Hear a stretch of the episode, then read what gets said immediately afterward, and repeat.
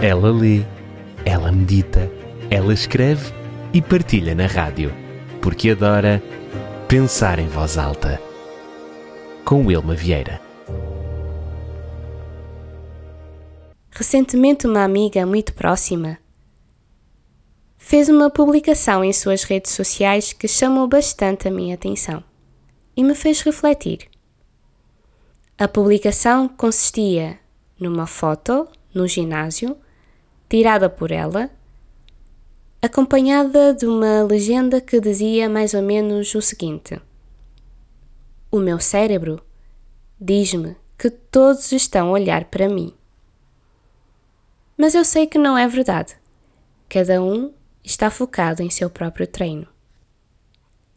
Esta é uma situação comum e transversal a muitos de nós mesmo que não seja fazer exercícios no ginásio ou noutro lugar qualquer, muitas vezes nos sentimos constrangidos e intimidados quando estamos a fazer algo estando outras pessoas presentes. Eu fiquei um tanto a pensar naquilo. A verdade de fato liberta. E a verdade de que eu não sou o centro do mundo liberta-me para ser e agir de uma maneira que eu não conseguiria se assim não fosse. Quantas vezes deixamos de fazer coisas que devem ser feitas pensando que todos têm o foco em nós? E assim ficamos reféns daquilo que pensamos que os outros possam estar a pensar de nós.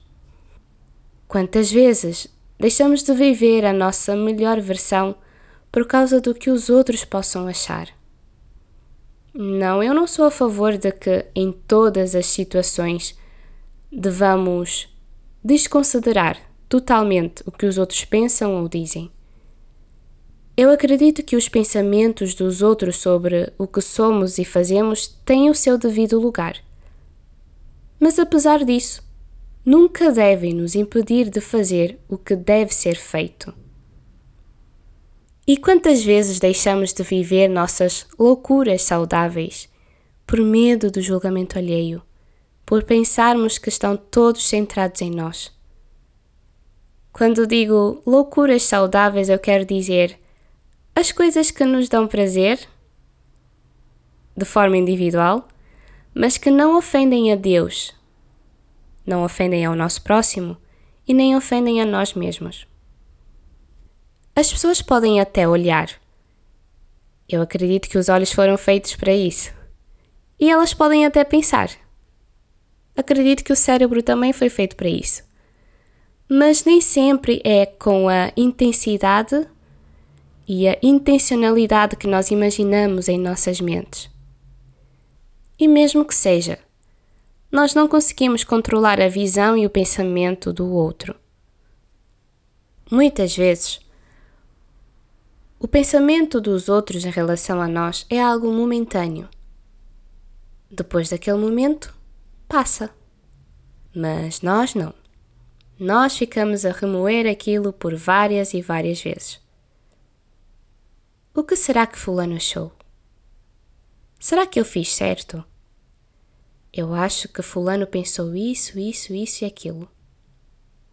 E esse pensamento vai nos consumindo cada vez mais Neste contexto, se eu disser a alguém, tu não és o centro do mundo, seria equivalente a dizer, vá viver. Vá viver. A vida é urgentemente urgente. Não temos mais tempo a perder. Proteja o teu coração. Ajude o próximo. Seja livre. Seja livre deste pensamento que aprisiona, fazendo-te pensar que tudo gira à tua volta. Se eu pudesse falar ao coração de alguém, eu diria isso. Mas eu sinto que, de alguma forma, algures, alguém me ouve. E essa é uma das razões pela qual sabe tão bem pensar em voz alta.